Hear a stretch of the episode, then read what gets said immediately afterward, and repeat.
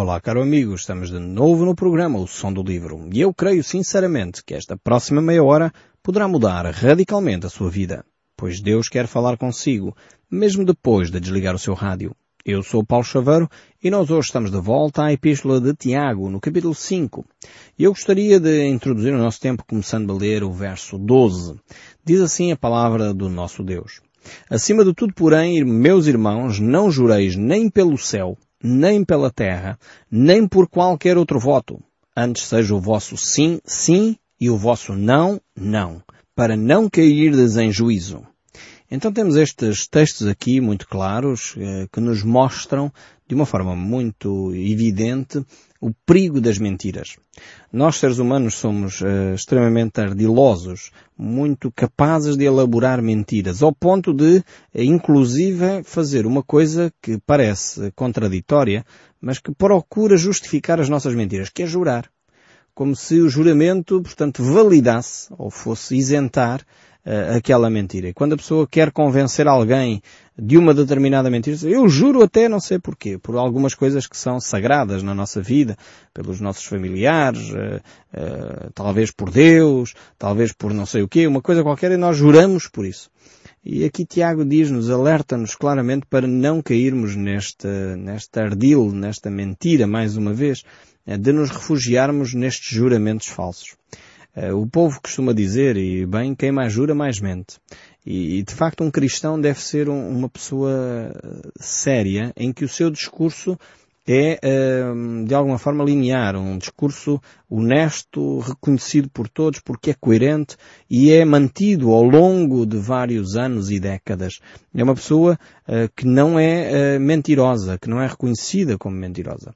E muitas vezes, quando nós mentimos, nós desacreditamos a nós próprios, caímos nós próprios em descrédito, porque as pessoas apanham-nos.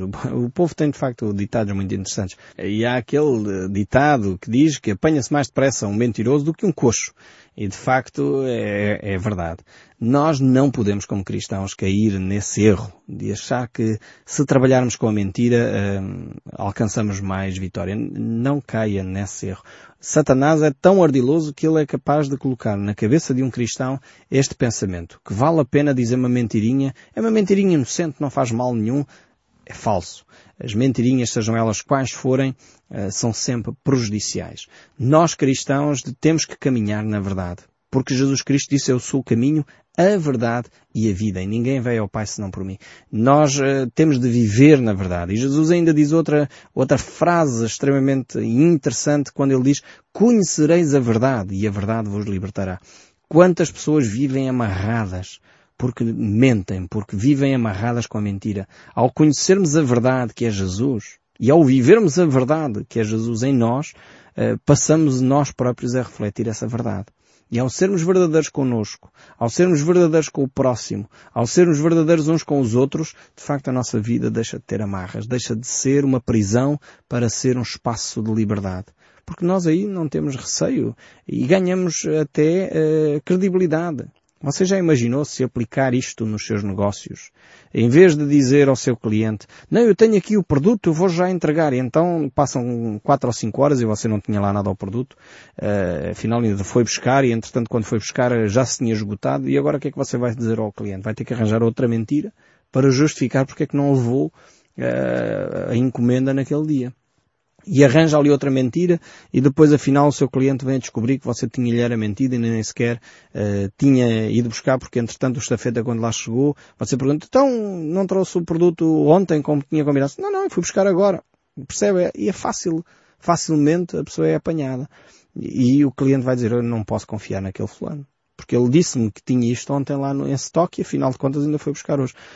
Este é o tipo de comportamento que nós cristãos não podemos ter. Não teria mal nenhum você dizer, olha, eu não tenho isso em stock, uh, ainda tenho que ir buscar, provavelmente hoje já não vai ser possível, mas amanhã eu garanto que vou fazer os possíveis para. Isto vai criar credibilidade. E as pessoas vão dizer, ok, eu sei que aquela pessoa não, não me dá as ideias erradas, eh, mas quando ele diz uma coisa, ele cumpre o que diz. E experimente fazer isso no mercado de trabalho e vai ver como as relações empresariais mudam completamente, vai ver como a credibilidade da sua empresa vai aumentar, vai ver como os relacionamentos vão melhorar, porque as pessoas vão perceber que você é uma pessoa em quem podem confiar. Porque aquilo que você diz acontece, você faz, você compromete a menos que falhe. E se falhou, você assume as suas responsabilidades. Isto é tremendo em termos dos relacionamentos. É por isso que eh, aqui uh, Tiago nos desafia a que o nosso discurso seja um só. seja, quando é sim, é sim, quando é não, é não. Se eu posso, eu posso, se não posso, não posso. Eu não vou andar a inventar desculpas. Eu não vou dizer que posso e depois já não posso e afinal vou tentar é dar aqui. É muito complicado. Nós precisamos ser mais honestos connosco próprios e conhecermos esta verdade para vivermos de uma forma livre.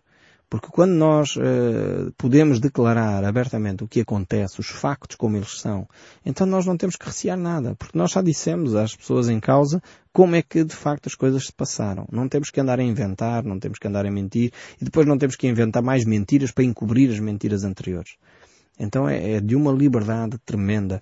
Como seria eh, bom que uh, os nossos relacionamentos fossem pautados por esta honestidade, por esta verdade. E é por isso que Tiago nos alerta para nós não jurarmos por nada. E as pessoas, infelizmente, uh, juram por tudo e mais alguma coisa, fazem juras para justificar ainda mais as suas mentiras. E este é, é terrível. Ainda mina mais os relacionamentos.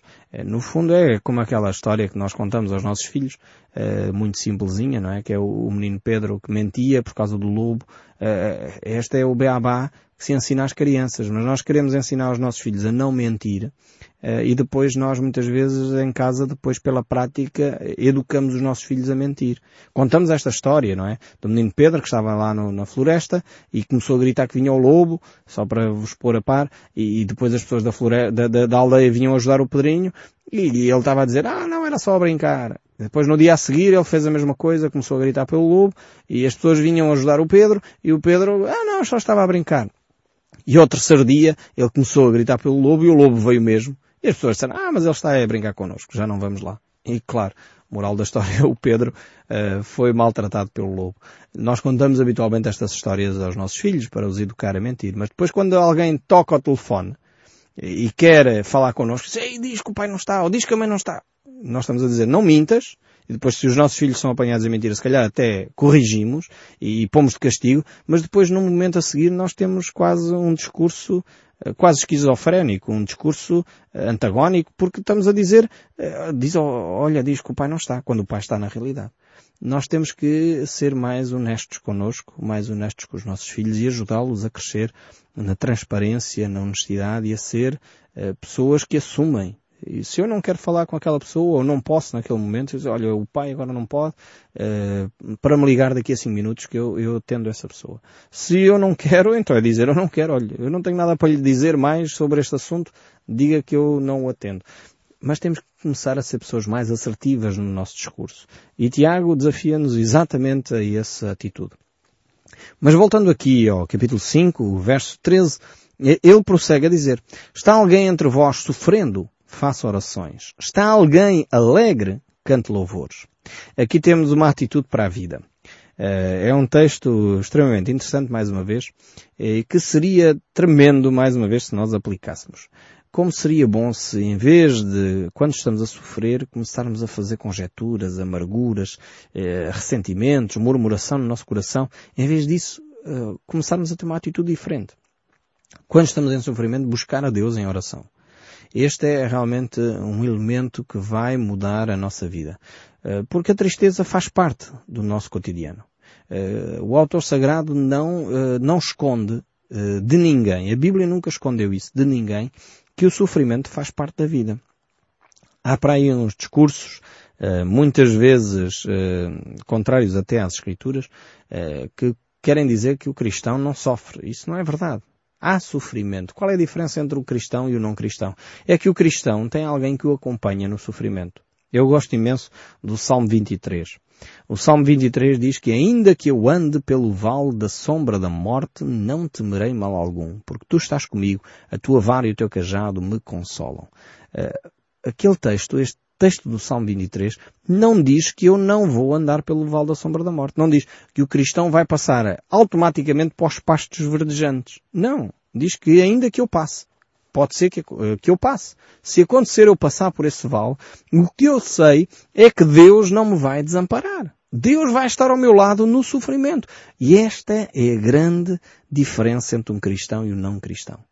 Então, em primeiro lugar, temos que estar conscientes disto. Deus não isenta o cristão do sofrimento. Tanto mais que o sofrimento é parte integrante do crescimento, da maturidade. Um autor que eu aprecio imenso, escreveu um livro que é O Lugar Mais Seguro da Terra. Recomendo vivamente que o leiam, um livro fantástico sobre vida comunitária. Uh, Larry Grab, ele escreve e, e, a certa altura ele desafia-nos ao seguinte, ele deixou-me uma frase que me marcou Uh, profundamente a minha vida. Ele diz que uh, todos nós só crescemos quando sofremos. Portanto, e o problema está que nós amamos mais o não sofrer do que o crescer. E por isso não queremos, uh, não queremos sofrer. Ou seja, como preferimos não sofrer, nós inevitavelmente não crescemos. Uh, o sofrimento faz parte uh, da vida. Os meus filhos estão a chegar à adolescência, portanto estão a desenvolver-se fisicamente, e quantas vezes eles chegam ao pé de mim e dizem, oh pai, dói-me os joelhos, oh pai, dói-me, dói-me os tornozelos, dói-me os pulsos. Isto é os ossos a desenvolver-se. Filho, o pai não pode fazer nada. São dores de crescimento. Enfim, podemos pôr umas pomadinhas, podemos pôr, mas não, não há medicação para isto, porque tem a ver com o crescimento deles. Os ossos estão a esticar, a pessoa está a aumentar de, de, de tamanho e isso provoca dores. É normal, faz parte do desenvolvimento humano. É assim na vida espiritual, na maturidade cristã. Nós, para nos tornarmos pessoas mais maduras, temos que passar por alguma situação. Para nos tornarmos adultos, nós temos, de facto, de passar por sofrimento, aprender a lidar com determinadas situações. E no fundo, é, é exatamente essa a diferença entre o adulto e a criança é que a criança nem se apercebe muitas vezes o sofrimento que está a viver. Se os pais estão desempregados, se há ou não comida para pôr na mesa. Isso não é uma preocupação da criança. A criança quer comer, ponto final a preocupação dos pais, se o dinheiro vai chegar até ao fim do mês, se há dinheiro para pagar a renda, se há dinheiro para as despesas. Isso é uma preocupação dos adultos. E é na medida em que vamos gerindo estes conflitos internos, gerindo estas dificuldades, que nós vamos crescendo, vamos a, criando habilidade também para gerir as situações difíceis. Então o desafio é exatamente este. É podermos desenvolver uh, o nosso crescimento, percebendo que as dificuldades, o sofrimento, faz parte da caminhada cristã também.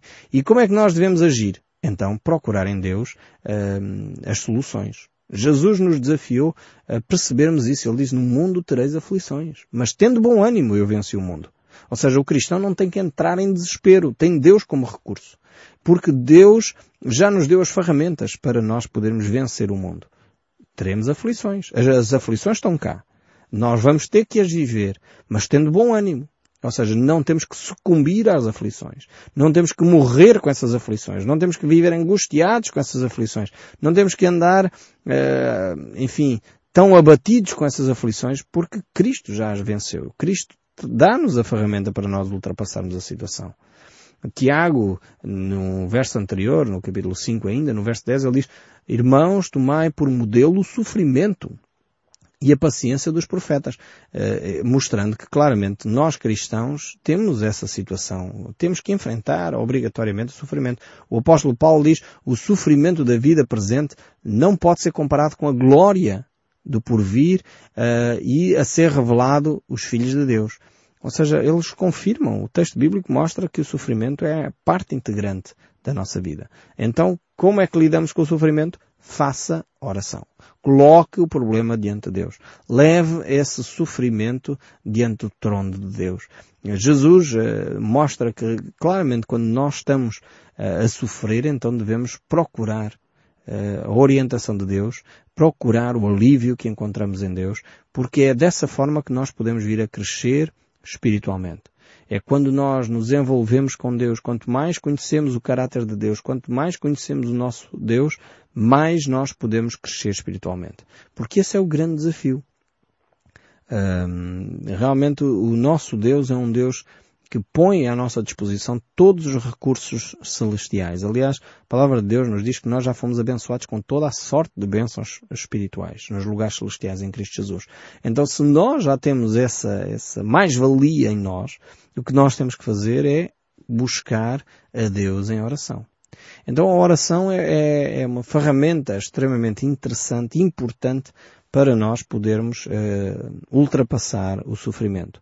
Uh, no sofrimento o homem torna-se muito mais santo, muito mais íntimo de Deus. E temos realmente que observar um, uh, esse princípio de oração para a nossa vida. E se nós observarmos as pessoas que mais sofreram como exemplos, eh, nós vamos ver que no fundo elas conseguiram ultrapassar e sobreviver a essas situações eh, porque buscaram a Deus em oração. Procuraram essa intimidade com Deus. E realmente quando nós nos aproximamos de Deus, então nós podemos eh, desfrutar da paz de Deus que excede o entendimento e que guarda os nossos corações. No entanto, há outra atitude que as pessoas têm podem ter esta de buscar a Deus, ou uma atitude mais comum que é as pessoas começarem a criar amargura, ressentimento, ódios e até muitas vezes culpabilizar Deus pelo sofrimento. Uh, depende só no fundo da nossa atitude. É óbvio que a primeira atitude é muito mais saudável, é muito mais uh, útil para o nosso crescimento, é muito mais, uh, realmente leva-nos a um novo patamar e, e podemos desenvolver, humanamente falando, muito melhor. No entanto, há quem prefira a rebeldia, prefira a amargura, o ressentimento, e no fundo há aquela expressão que eu já tenho usado algumas vezes, o sol eh, que endurece o barro é o mesmo sol que amolece a cera. Tudo depende da natureza do objeto, eh, se é barro ou cera. Assim também o sofrimento pode ser eh, equiparado aqui eh, a este sol que de alguma forma vai amolecer ou endurecer o coração de cada um de nós. Tudo depende da matéria que está em causa aqui. E o sofrimento pode servir também para revelar quem nós somos. Como é que nós agimos diante dessas coisas um, ehm, e, e, isso vai demonstrar na realidade o nosso caráter. Davi escreve no Salmo 119, verso 67, ele diz Antes de ser afligido andava errado, mas agora guardo a tua palavra. E depois ele diz mais à frente, foi bom ter eu passado pela aflição para que aprendesse os teus decretos. Vejam bem aqui o caráter deste homem. Diante do sofrimento, ele dá um passo na direção de Deus e percebe que é na palavra de Deus que ele encontra os recursos para a sua sanidade, para a sua paz, para a sua tranquilidade. E por isso mesmo, eh, este aproximar de Deus é uma mais-valia. O sofrimento torna-se uma mais-valia para, para Davi. E ainda Pedro fala no capítulo 3, verso 12, porque os olhos do Senhor repousam sobre os justos e os seus ouvidos estão abertos às suas súplicas. Deus não nos abandona no sofrimento. Deus está ao nosso lado. É por isso que é vital no sofrimento nós buscarmos a Deus em oração. E depois temos uma atitude. Nós devemos buscar a Deus não é só no sofrimento. Como diz o povo, só nos lembramos de Santa Bárbara quando faz trovões. Diz o ditado, não é? E a ideia é só nos lembramos de Deus quando há dificuldades. Uh, mas não pode ser só isso. Quando estamos alegres, o que é que nós devemos fazer? Esquecermos de Deus? Não. De acordo com o texto bíblico, quem está alegre cante louvores. Ou seja, é a altura de agradecer a Deus. Uh, não há nada, creio eu, mais uh, triste do que uma pessoa ingrata. Eu não sei se você gosta de receber um obrigado quando oferece um presente. Eu imagino que todos nós gostamos, no mínimo, de receber um, um, um, agradecimento quando nós fizemos alguma coisa de boa à outra pessoa. Não fazemos para isso, não fazemos para receber o, o agradecimento, mas se outra pessoa diz um obrigado, nós ficamos, enfim, pelo menos animados a se calhar na próxima vez voltar a fazer o mesmo. Uh, ainda que não foi essa a motivação que nos levou a agir. Com Deus eu creio que é a mesma coisa. Deus age em nosso favor e muitas vezes nós nos esquecemos de uh, agradecer a Deus. Estamos alegres, então devemos cantar louvores. Devemos ter esta atitude de louvor a Deus por aquilo que Ele fez por nós. A alegria está presente no nosso dia a dia também. Então é importante sabermos que Deus está conosco tanto no sofrimento como na alegria. Não importa uh, o momento que estamos a viver, o que importa é que Deus está ao nosso lado. E eu já citei este Salmo 23, quando fala que ainda que eu ande pelo vale da sombra da morte, eu não temerei mal algum, porque tu estás comigo, a tua vara e o teu cajado me consolam. E este mesmo uh, Salmo fala que uh, este bom pastor me conduz a pastos verdejantes. Ele refrigera a minha alma, ele guia mansamente a águas tranquilas. Ou seja, quer na dificuldade, no vale da sombra da morte, quer na tranquilidade, nos pastos verdejantes e nas águas tranquilas, o bom pastor está lá. Ele não nos vai desamparar. Então na alegria ou na tristeza, eu devo uh, ter esta relação com Deus. Um, e então é necessário que nós entendamos isso, uma intimidade com Deus, para que o nosso crescimento, a nossa maturidade espiritual possa se desenvolver. Tiago prossegue e no verso 14 ele diz, está alguém entre vós doente? Chama os presbíteros da igreja e estes façam oração sobre ele, ungindo-os com óleo em nome do Senhor. Aqui temos mais um outro aspecto interessante, que é a, possibilidade de termos o, Deus do nosso lado na enfermidade. Mas também levanta aqui uma outra questão, que está nas entrelinhas, que é a possibilidade do cristão estar doente. Ou seja, a Bíblia não diz que a doença é necessariamente falta de fé. A doença faz parte da condição humana. Faz parte do facto de nós sermos seres humanos. Somos cristãos, filhos de Deus, sem dúvida, mas continuamos a ser seres humanos. Uh, sujeitos às forças da natureza, sujeitos aos elementos naturais. Continuamos ainda neste corpo. Como dizia o apóstolo Paulo, eu preferia já ter deixado esta tenda uh, para poder habitar com Deus, mas na realidade ainda estamos a viver nesta tenda. E esta tenda ainda continua a ser frágil, continua a ser uh, sujeita às doenças e é de facto algo que todos nós temos que lidar com elas. Não é necessariamente falta de fé. Mas há aqui também a possibilidade de uma restauração. E essa restauração passa por chamar a liderança da igreja. Os presbíteros da igreja, e eles devem fazer oração por essa pessoa. Devem orar por essa pessoa, mas não devem ficar por aí. E aqui levanta uma outra questão, que é a questão da unção com óleo. Esta unção com óleo em nome do Senhor Jesus. Então, eh, esta unção com óleo tem tido três grandes eh, interpretações. A primeira, no sentido que o óleo aqui representa um, o Espírito Santo, portanto é a primeira interpretação que se dá, portanto e é meramente simbólico, uh, no sentido que representa o Espírito Santo. Há quem entenda que esta interpretação aqui é que o óleo representa, uh, e era naquela época, um, um, fármaco, podíamos dizer assim, era um elemento terapêutico também. Então os presbíteros devem de orar, mas devem também de uh, ministrar ou devem de usar a medicação, e não é errado um cristão ser medicado. E, e, de facto há quem pense aqui também que se trata da extrema unção. Então há estas três grandes interpretações, mas nós viremos este texto de novo no próximo programa. Eu espero sinceramente que continue connosco e ouvir o som deste livro. No programa que vem continuaremos a olhar para estes textos e eu espero sinceramente que Deus o abençoe ricamente.